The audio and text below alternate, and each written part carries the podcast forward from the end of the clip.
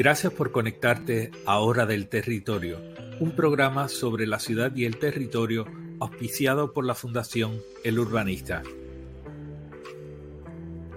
La Fundación El Urbanista es una corporación sin fines de lucro que tiene el propósito de desarrollar programas educativos en las áreas de planificación, ambiente, urbanismo y ordenación del territorio.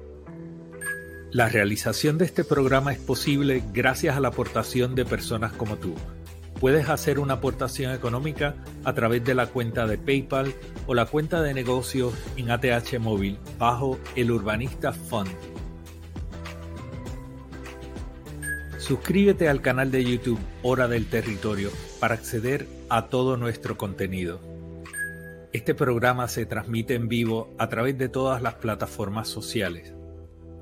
También se transmite en diferido por Instagram y en formato de podcast a través de Spotify, Anchor, Apple Podcasts, Google Podcasts, Overcast, Amazon Music, Castbox, Pocket Casto, Radio Public y Stitcher. Recuerda darle me gusta, comenta y comparte para que otros puedan acceder al contenido.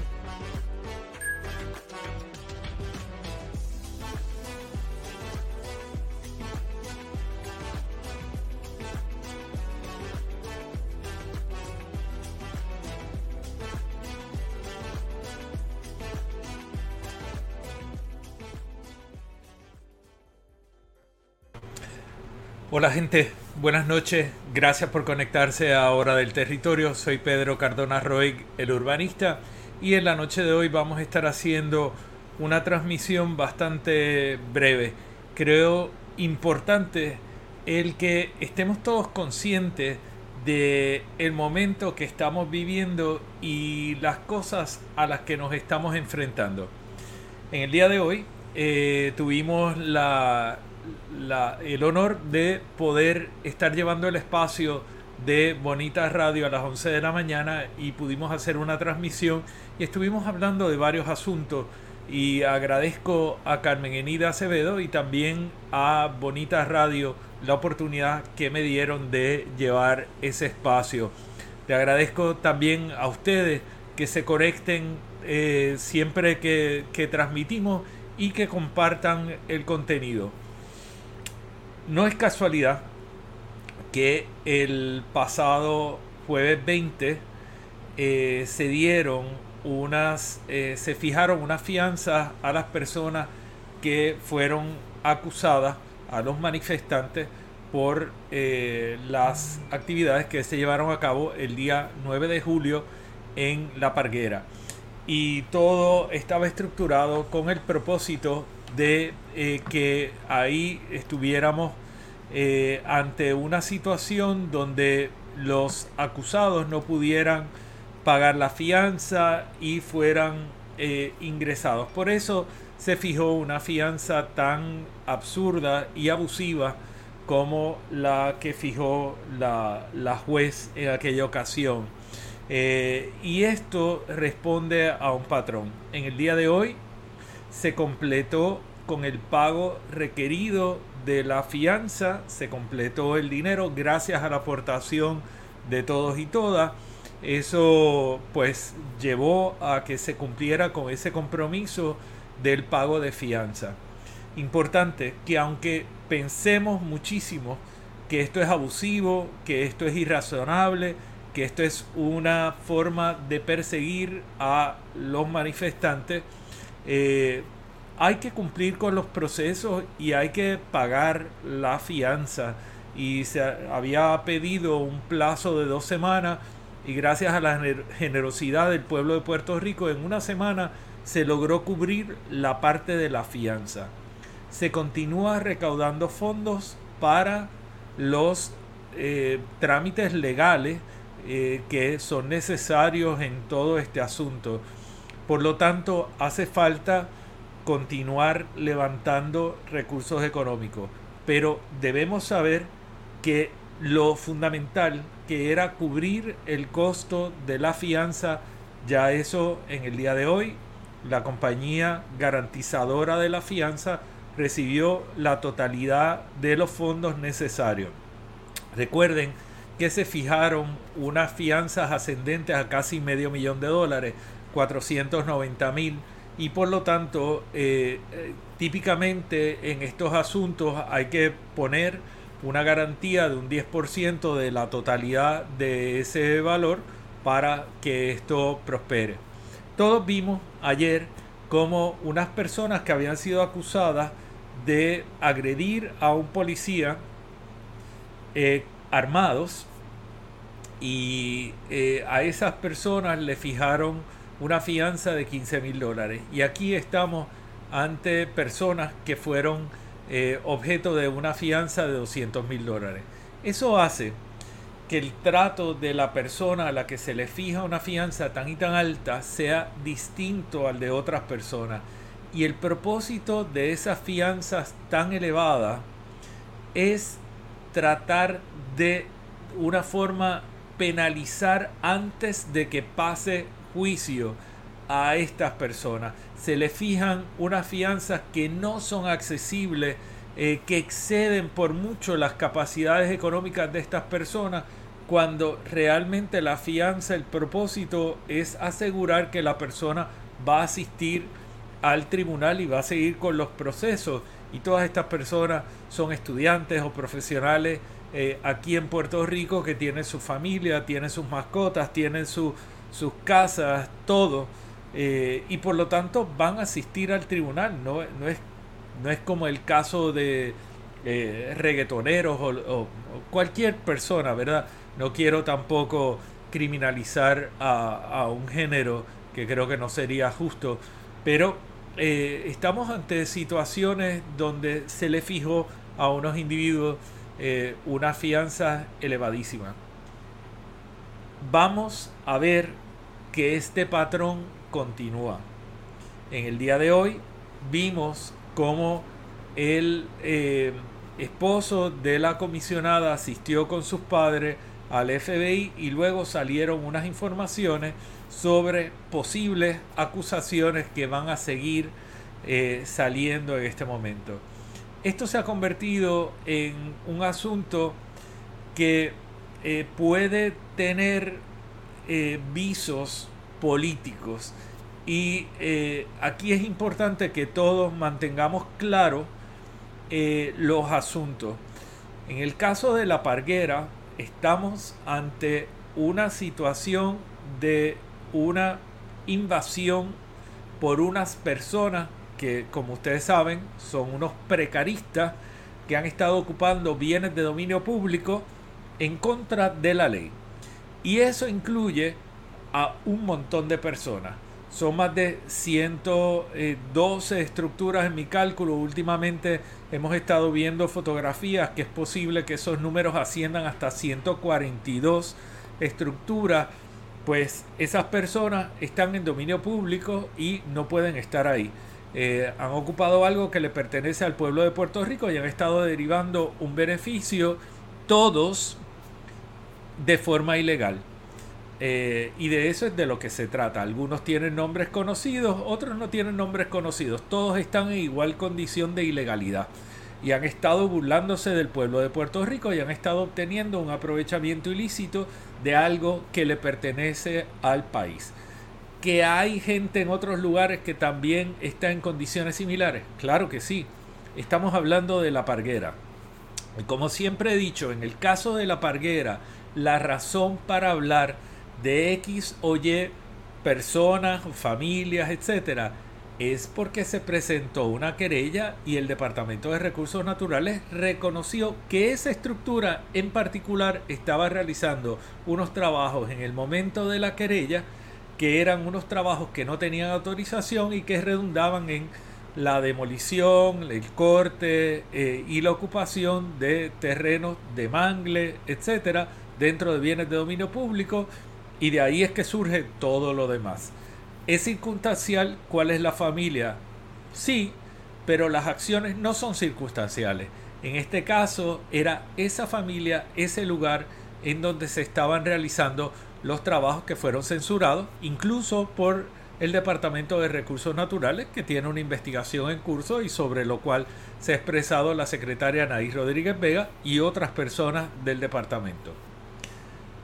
Importante que esta plataforma va a continuar haciendo mención de estos asuntos y de las condiciones que operan en este lugar y en toda esa reserva y el bosque estatal de Boquerón.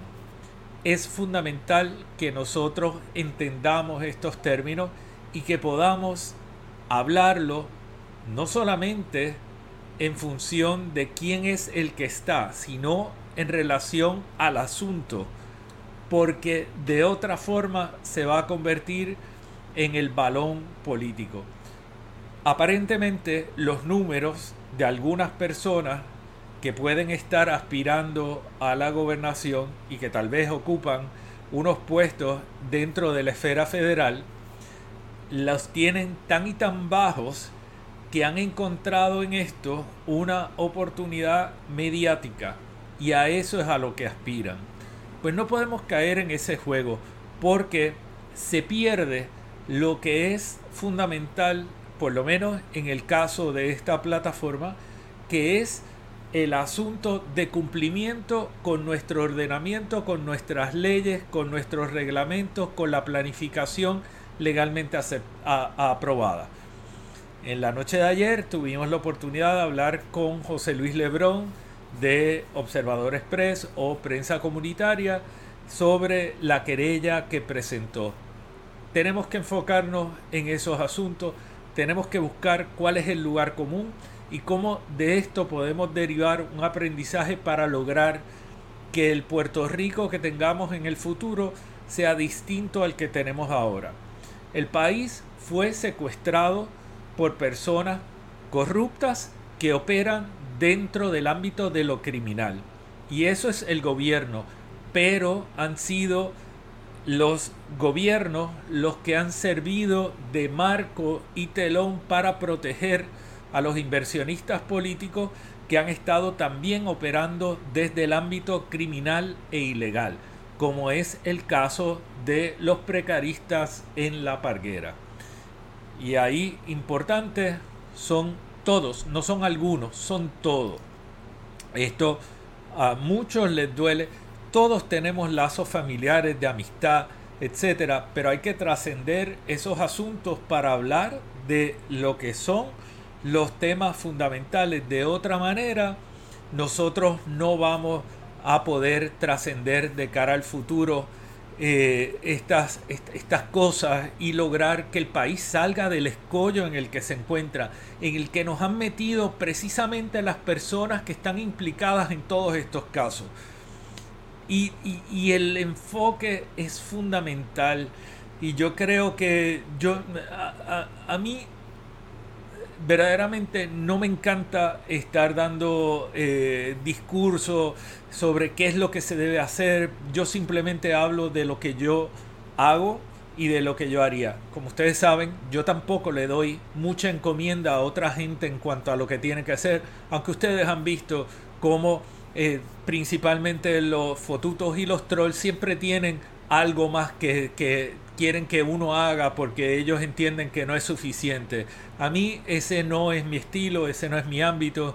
Yo hago lo que, lo que entiendo correcto, lo que, lo que puedo hacer y cuando sugiero algo es porque yo estoy dispuesto a hacerme voluntario para hacer lo que hay que hacer. Y esa es mi naturaleza y la ha sido siempre. Y por ahí es que eh, me he movido toda la vida. Estamos ante una situación muy inusual, todos tenemos que estar preparados, tenemos que tener las armas del conocimiento de nuestro lado y tratar de no distraernos en lo que son los sensacionalismos mediáticos típicos que nos llevan a hablar de cosas que no son los asuntos y los asuntos son los que nos van a sacar del atolladero.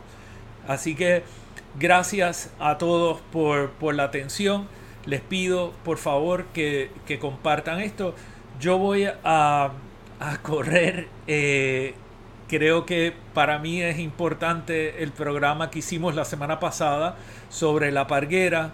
eh, para que aquellas personas que no vieron el contenido de ese programa tengan la oportunidad de verlo. Siempre lo pueden buscar en YouTube, siempre pueden acceder a este contenido en todas las plataformas porque se queda. Pero eh, hoy quería dedicarlo a ese programa porque ahí está toda la terminología base y todos los conceptos que es importante que tengamos en, en la mente para poder combatir todo lo que viene de camino y toda la demagogia que, que corre. El conocimiento siempre va por encima de la opinión, pero Puerto Rico se ha centrado centrado en las opiniones. Esos son muchos de los programas de radio, esos son muchos de los programas de entretenimiento que hay, jugando con las pelotas y otras cosas.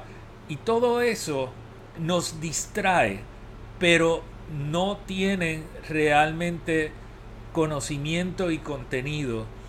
Por eso es importante buscar el contenido y usted llega a las conclusiones que usted quiera desde su conocimiento y su capacidad en relación a la información que aquí se presenta. Yo no pretendo que usted predique lo que yo digo. Yo lo que quiero es que usted conozca lo que yo conozco y si le interesa y está de acuerdo, pues lo comparte. De eso es de lo que se trata. Eh, no, no somos predicadores ni, ni nada por el estilo, pero esto tampoco es un programa de opinión ni tampoco de entretenimiento, así que no pretendo que esto siga en esa línea de ninguna manera. Eh, por lo tanto, les, les agradezco la atención Vamos a pasar a la, a la transmisión en, en, un segundo para que ustedes eh, puedan tener este contenido. Gracias gente, gracias por la atención esta noche y siempre. Seguimos. Eh, no empece a todo lo que pueda venir por ahí y las amenazas. Eh, estaremos, estaremos siempre por al frente, siempre y cuando podamos eh, compartir este conocimiento. Recuerda darle me gusta, comenta y comparte para que otros puedan acceder al contenido.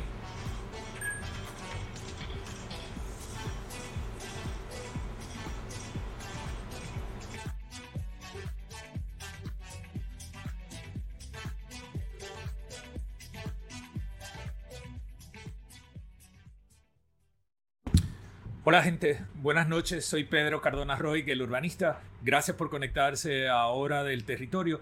En esta ocasión, como había explicado la semana pasada, estamos transmitiendo solamente a través de Facebook. Posteriormente vamos a estar transmitiendo en diferido a través del resto de las plataformas. LinkedIn, Twitter, vamos a salir también al canal de YouTube de Hora del Territorio y también transmitiremos una parte a través de Instagram. Así que gracias por conectarse en la noche de hoy a esta transmisión.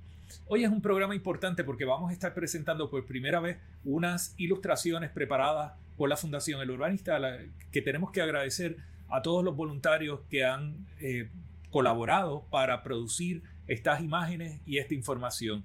Gracias a todos y todas eh, las personas que han contribuido de distintas maneras. Aquí tenemos a Salgo, a Pablo González, a Dolly García, saludos, saludos a Wilma Fontán, también a Mildred Lozada. José Martínez, Bru está por ahí también. Gracias por compartir. Eh, es bien importante. Gracias por las aportaciones que han hecho a través de las cuentas de PayPal y de eh, también de ATH Móvil. Eh, saludos Israel, Dolores está por ahí, Ana Rosado también. tenemos a Edwin Colón del grupo del campamento Carey. Tenemos a Evangelina Medina, a Delia, a Lourdes Roena, a Alvin. Saludos, Alvin. todos los careyes están por ahí. Soc, eh, a Mayra, Rafael, eh, tenemos a, muchas personas. Aquí estamos desde, hay unas personas desde Tampa, Ángel Rodríguez, saludos, eh, Evelio, José Oyola, Rita, Soc, Iván, el amigo Iván Radisson, a quien le mando un abrazo, este, Raymond. Hay mucha gente conectada. Muchas gracias por conectarse, gracias por compartir. En el día de hoy no ha sido un día de esos que uno reciba noticias que uno quiera recibir, sin embargo, son días en los que se reafirma el compromiso y también la gratitud hacia todas esas personas que han puesto su cuerpo para defender los bienes de dominio público y defender lo tuyo y lo mío en las playas de Aguadilla y también en La Parguera.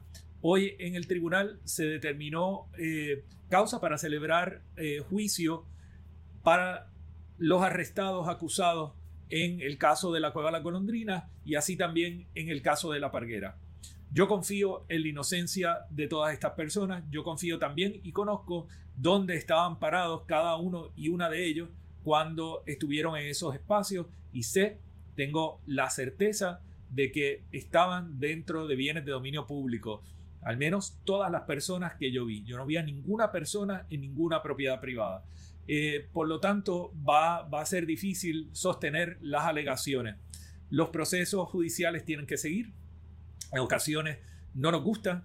Eh, obviamente esperamos que cuando se dé una vista como las que se celebraron el día de hoy, uno aspira a prevalecer, uno aspira a que no, no se determine que hay causa para juicios o arrestos, pero eso no fue lo que pasó y pues vamos a tener que cumplir el proceso. El proceso ayuda a poder exponer tanto al tribunal como a la ciudadanía los errores que hay en el juicio de estos criterios de que ha habido en algún momento una ocupación de bienes privados o un daño a bienes privados y esas cosas pues se pueden discutir en ese foro. También es una oportunidad para nosotros hablar de todo lo que han sido los abusos, agresiones, omisiones del Estado, tanto por la policía como por las autoridades del país.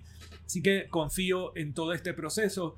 Eh, siempre creo que tenemos que mantenernos en esa dirección Agradezco a todas las personas que colaboren tanto económicamente como en la divulgación de información para asegurarnos que la información correcta y la que se sostiene tanto en derecho como en planificación se comunica para evitar que las opiniones de los medios que a veces están o comprometidos o desconocen de la información tengan acceso a esos datos y que no nos convirtamos en parte de la difusión de la desinformación a la que nos hemos habituado. Así que esa es la razón de ser de El Urbanista y Hora del Territorio.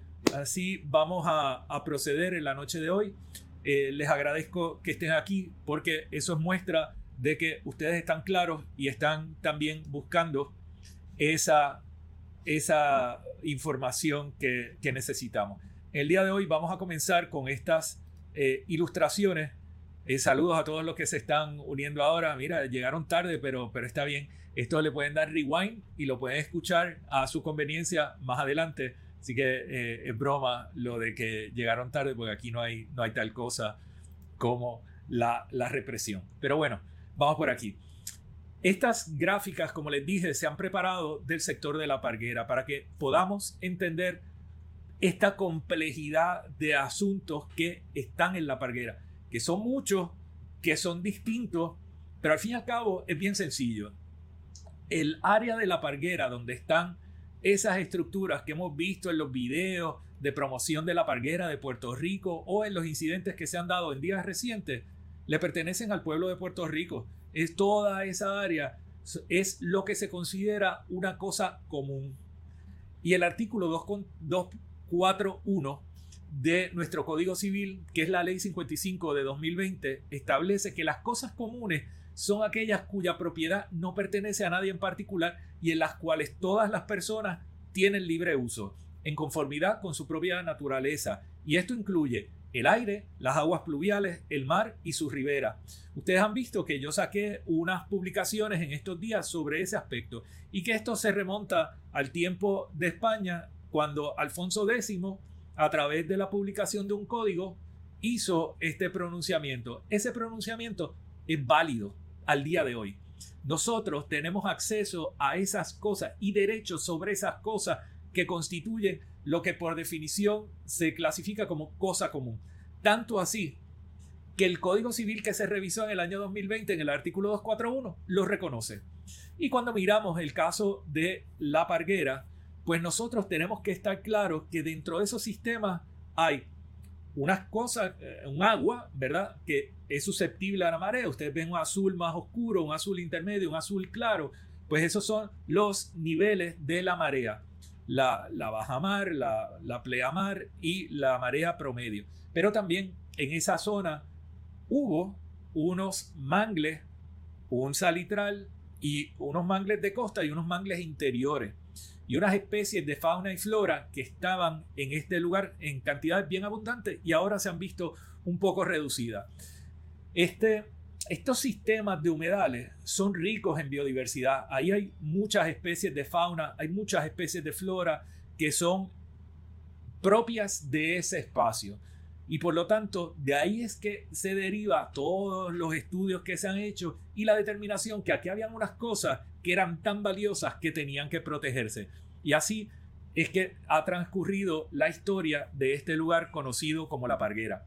Cuando hablamos de, de este contexto, déjame apagar un momento aquí notificaciones que están como que al garete.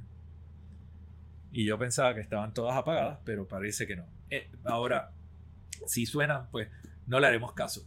Pero, importante, la zona costanera y los bienes de dominio público marítimo terrestre tienen una extensión en tierra y otra en agua.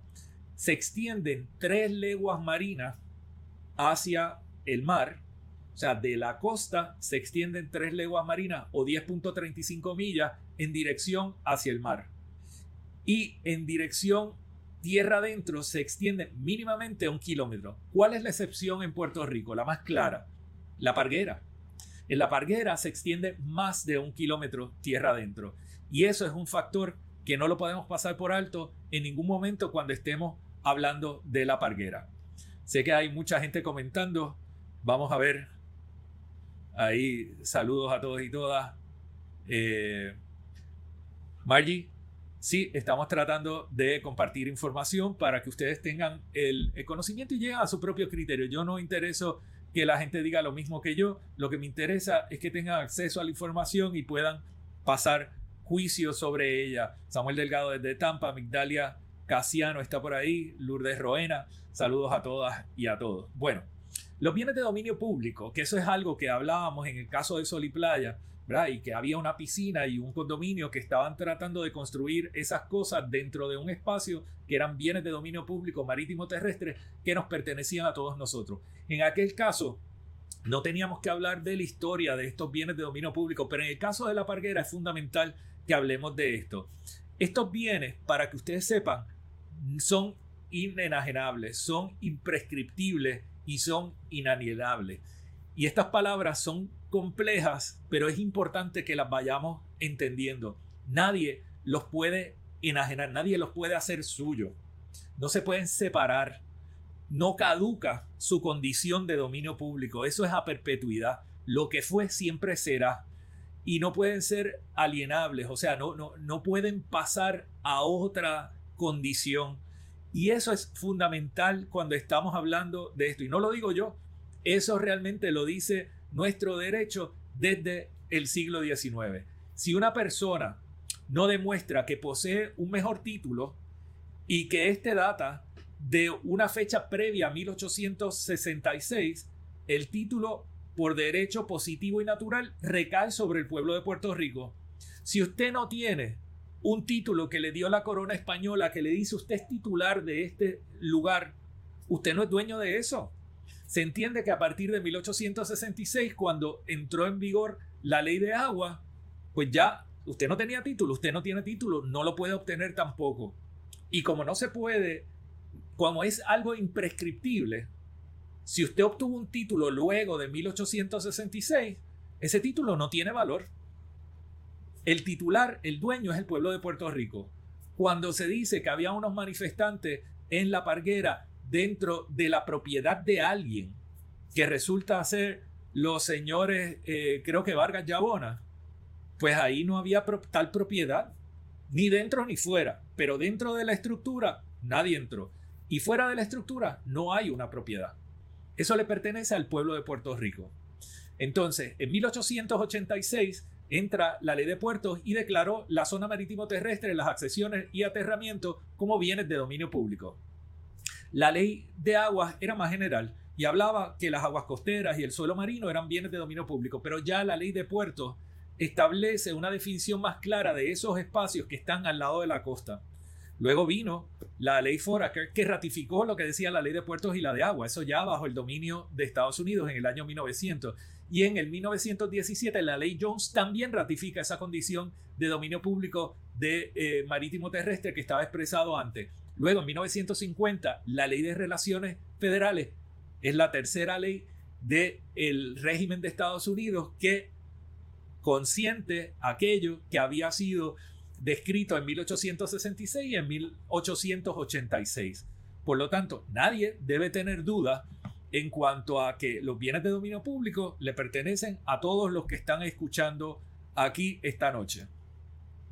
Las aguas territoriales es otra cosa que también pues es importante que, que nosotros entendamos. Y las aguas territoriales están definidas en varios documentos, pero aquí tomo la definición del reglamento 4860 que dice que las aguas territoriales incluye todas aquellas que se extienden desde la línea costera de la isla de Puerto Rico y de islas adyacentes pertenecientes a esta, tal y como ha sido o en el futuro fuere modificada o alterada por abulsión, erosión o receso de las aguas hasta tres leguas marinas. Lo mismo que dice la zona costanera, se dice de las aguas territoriales, 10.35 millas en dirección mar afuera. abajo de la gráfica ustedes ven una flecha que proyecta esa línea desde la costa 3 millas, digo 10.35 millas, 3 leguas marinas. El Cuerpo de Ingenieros del Ejército de los Estados Unidos tiene una jurisdicción compartida con el Departamento de Recursos Naturales. Esta jurisdicción no es exclusiva ni tampoco es primaria. Tanto así que si la parte con interés no posee uno de los dos permisos, estatal y federal, no se puede emitir un permiso final para realizar obras en los bienes de dominio público marítimo terrestre. El marítimos en este caso. ¿ok?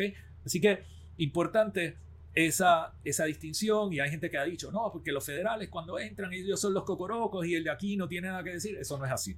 Cuando hablamos de las aguas territoriales, recordemos que la, la jurisdicción sobre ellas se transfirió antes del cambio de soberanía. Puerto Rico era soberano sobre las aguas territoriales antes de que eh, hubiera eh, dado los eventos de 1898. Siguiendo por acá. Importante, en este lugar existe una designación de un bosque estatal de Boquerón.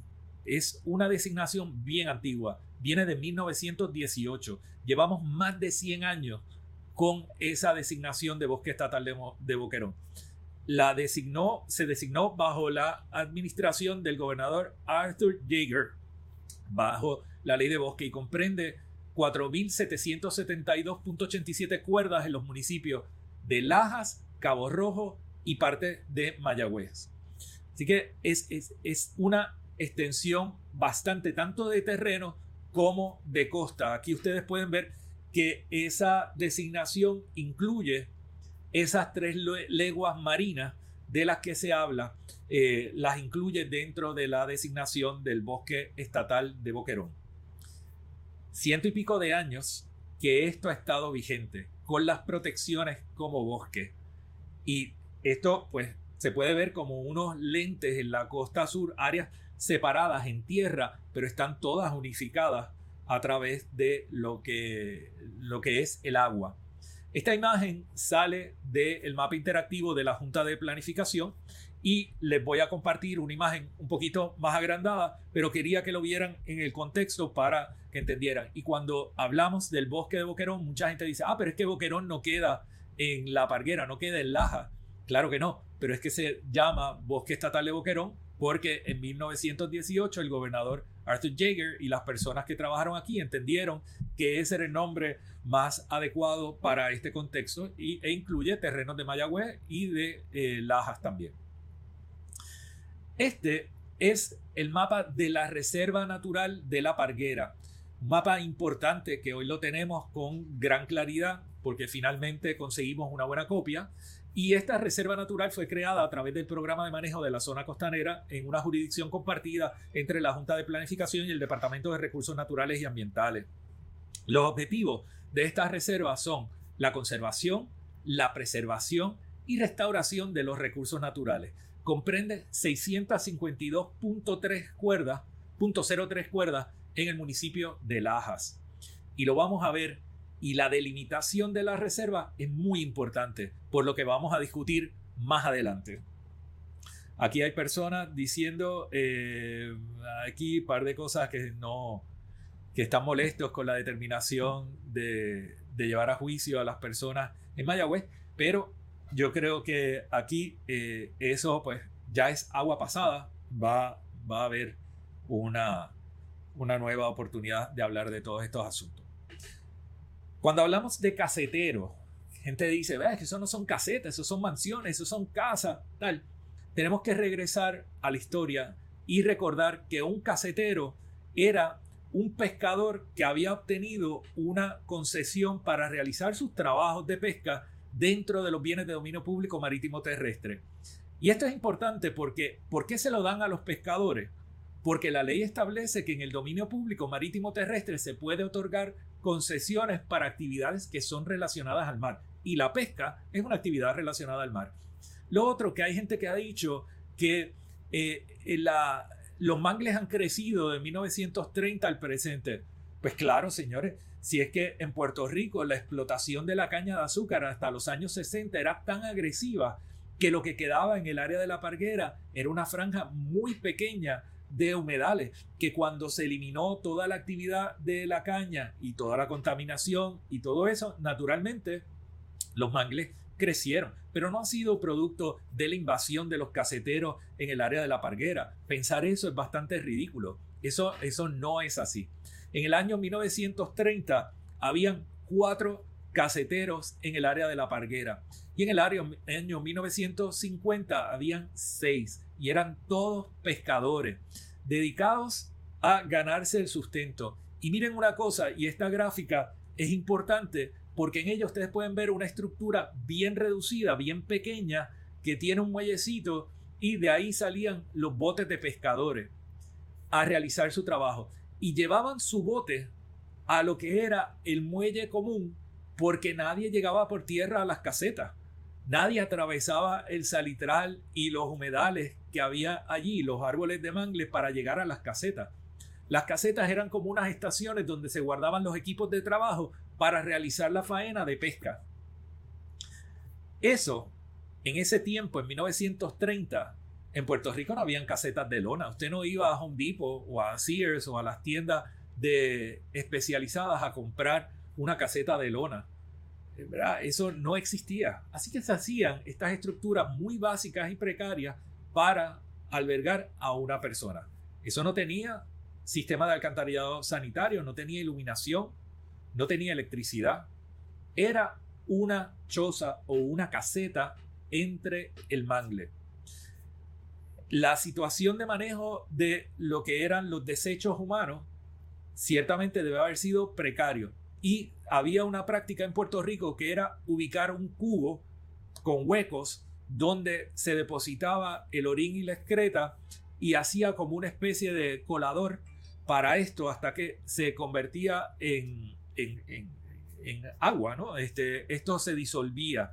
Eh, y esa práctica siguió hasta los años 80 que hubo montones de casetas que todavía tenían ese sistema que viene de los años 30, pero ya habían crecido un montón en número esas casetas. ¿Qué pasa? Aparece la figura del precarista. Y esto es importante porque es un término que se refiere en muchos documentos a él. Ese precarista hace las ampliaciones a las estructuras. Y un precarista es una persona que ocupa bienes de dominio público marítimo terrestre sin tener un título válido en derecho. No se tiene evidencia del pago o acuerdo de concesión por parte de los precaristas. Se tiene evidencia de conexiones a servicios de energía y agua, así como la ocupación, mutilación, corte indiscriminado y relleno del humedal y sus ambientes ribereños, interiores y salitrales, entre otros. Ya cuando estas estructuras empiezan a acercarse a nuestro tiempo, se han hecho más grandes, han ocupado y secado y rellenado el salitral, han hecho conexiones por tierra, hay estacionamientos en salitral y en otras áreas, y todo eso ha provocado la degradación de estos ambientes de mangle y la desaparición de muchas de las especies de fauna y flora que antes había en este lugar, producto de la contaminación lumínica, la contaminación acústica y toda una serie de otros efectos que hemos estado viendo y compartiendo entre todos nosotros. Ese es el caso de las estructuras que hemos estado viendo. Y con ellas, con esta ampliación de estructura, también llegaron los botes de mayor tamaño, mayor número de embarcaciones, mayor número de muelles, la extensión de los muelles, la creación de toda una serie de pasarelas para llegar a las estructuras y todo esto de forma ilegal. El 13 de junio de 1978, el Estado Libre Asociado de Puerto Rico y el Cuerpo de Ingenieros de los Estados Unidos de Norteamérica suscribieron lo que se conoce como la Parguera Recreational Area Memorandum of Understanding o el MOU o MOU. El ELA se comprometió a remover toda estructura abandonada, insegura o peligrosa de las aguas y manglares de la Parguera y dentro de 12 años desde la firma del, MOU, eliminar toda tenencia privada de propiedad en la ribera. Eso quiere decir que en un plazo de 12 años, o sea, al año 1990, no podía quedar ninguna estructura en la parguera. Y todos sabemos que esto no se cumplió. Para las personas que tienen más edad, eh, tal vez como yo, pues los años 90 no parecen tan lejos. Pero señores, eso hace 33 años.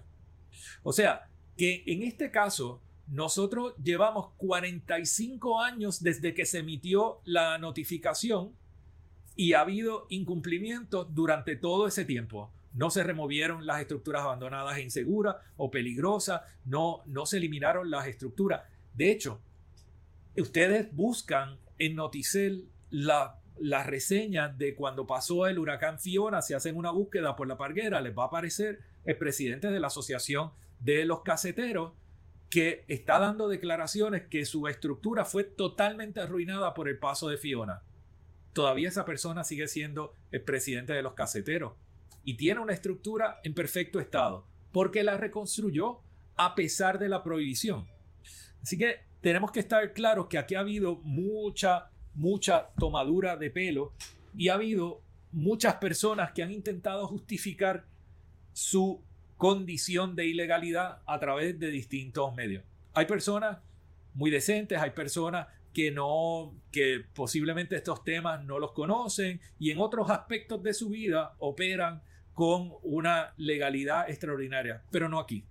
En este caso, las personas que han estado ocupando estas casetas, bien sea por desconocimiento, por negligencia o por eh, intenciones de otra naturaleza, han operado al margen de la ley, provocando esta degradación y en esta gráfica ustedes pueden ver el mangle cómo se ha ido deteriorando y quemando y comprometiendo a través de estos esfuerzos.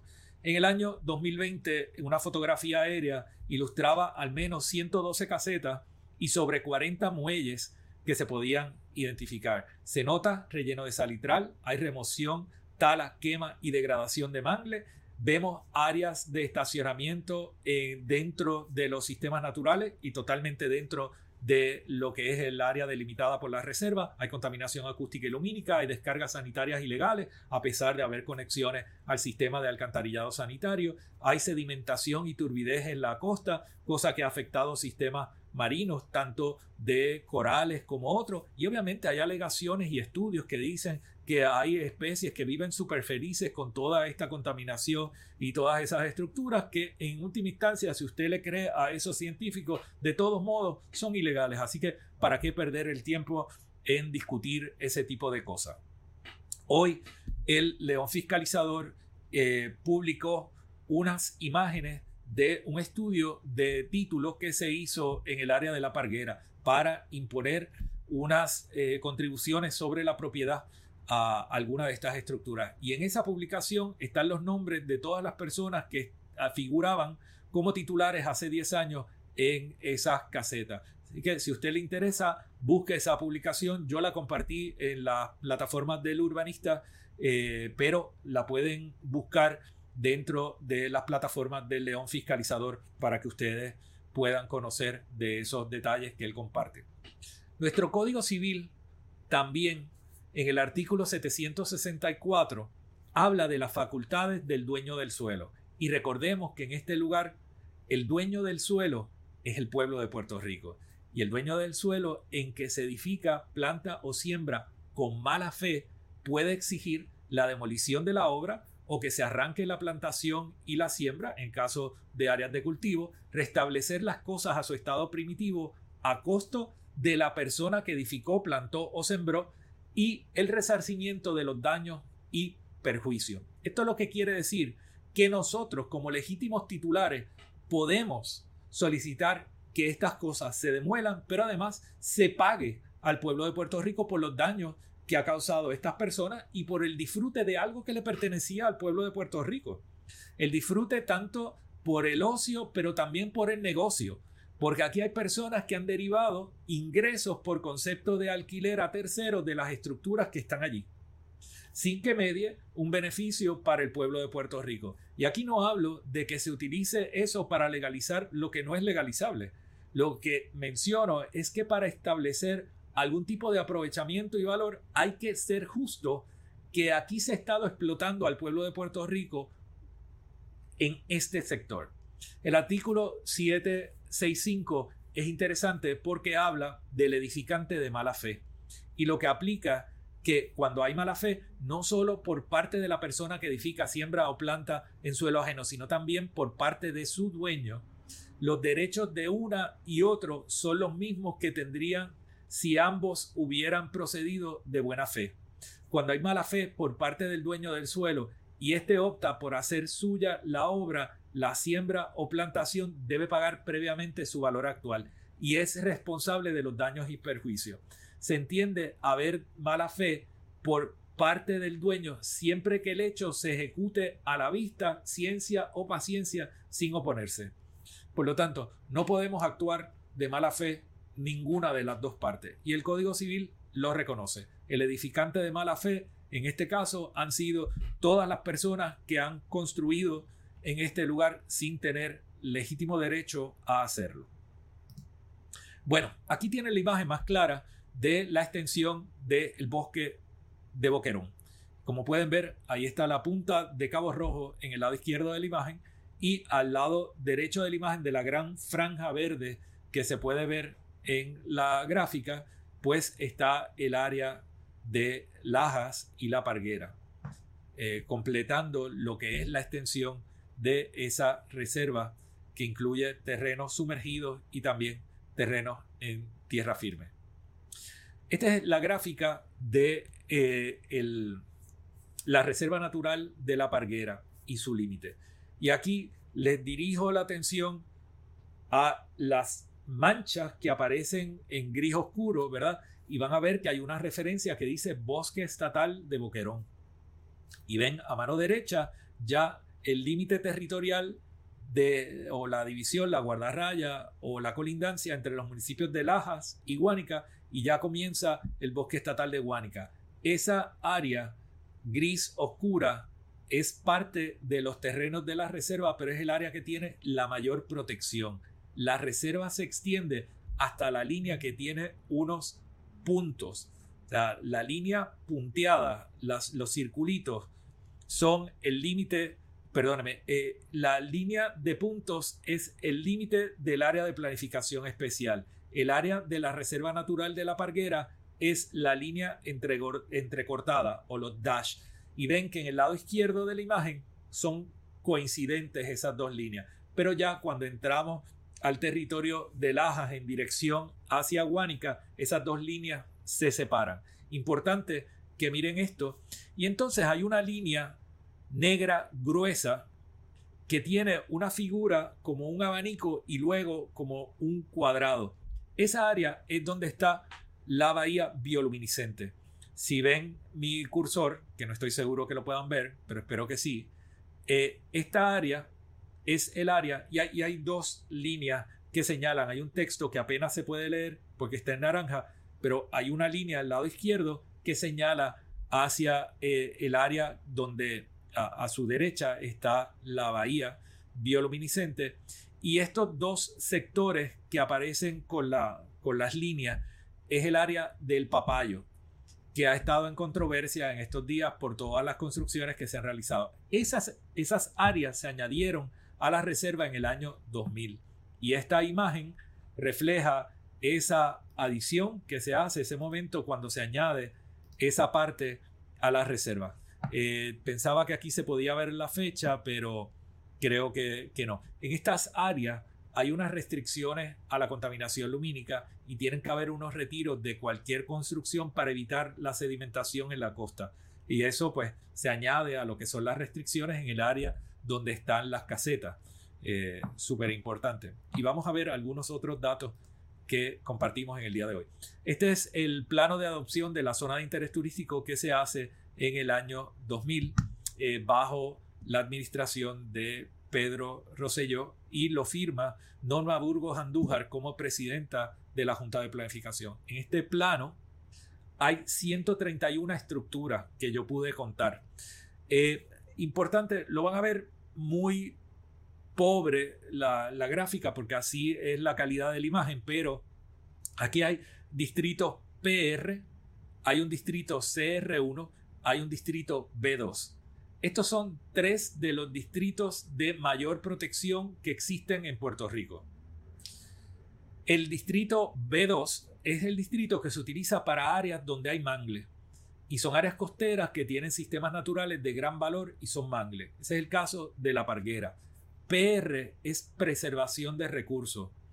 Y es para designar aquellas áreas con un valor singular dentro de sistemas eh, eh, terrestres o islotes y callos en este caso aplica principalmente a los islotes y los callos. En el PR no puede haber ninguna autorización de estructura. En el B2 no puede haber ninguna autorización de estructura. En el conservación de recursos o CR1 puede haber centros de investigación o áreas para eh, realizar algún tipo de estudio científico, etc. Ese es el caso del el islote que ocupa el recinto universitario de Mayagüez en esta región. Esa, ese islote grande que se ve en el centro de la imagen, eso es un CR1. Y es así porque hay un centro de investigación y ahí se puede permitir. Entonces, nosotros tenemos una serie de estructuras que ustedes pueden ver los circulitos rojos que aparecen en alguno de los callos. Y esas estructuras, pues también tienen unas restricciones, no podían estar y les aplican los mismos criterios que hemos estado hablando hasta ahora. En el año 2016, y esto me es muy familiar porque yo era vicepresidente de la Junta de Planificación, adoptamos el plan territorial de Lajas.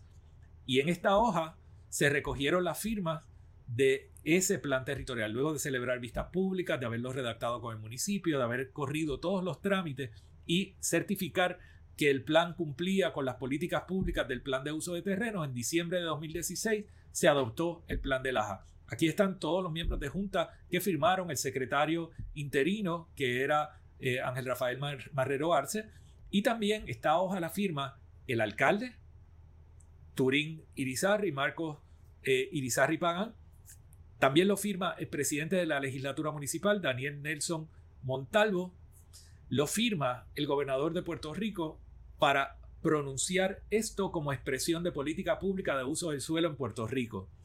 Y lo certifica y lo comunica a la ciudadanía Víctor Suárez, que era el secretario de Estado. Este plan se aprobó ese día y está compuesto de un memorial, un programa, un reglamento y unos mapas. Entre ellos el mapa de clasificación y el mapa de calificación de suelo. La clasificación son las categorías generales que dividen el territorio en suelos rústicos, suelos eh, urbanizables y suelos urbanos. Y este es ese mapa. Y si ustedes miran en la parte del cintillo eh, inferior, ¿verdad? En la parte de abajo, van a ver nuevamente la firma del presidente Luis García Pelati y la fecha diciembre de 2016.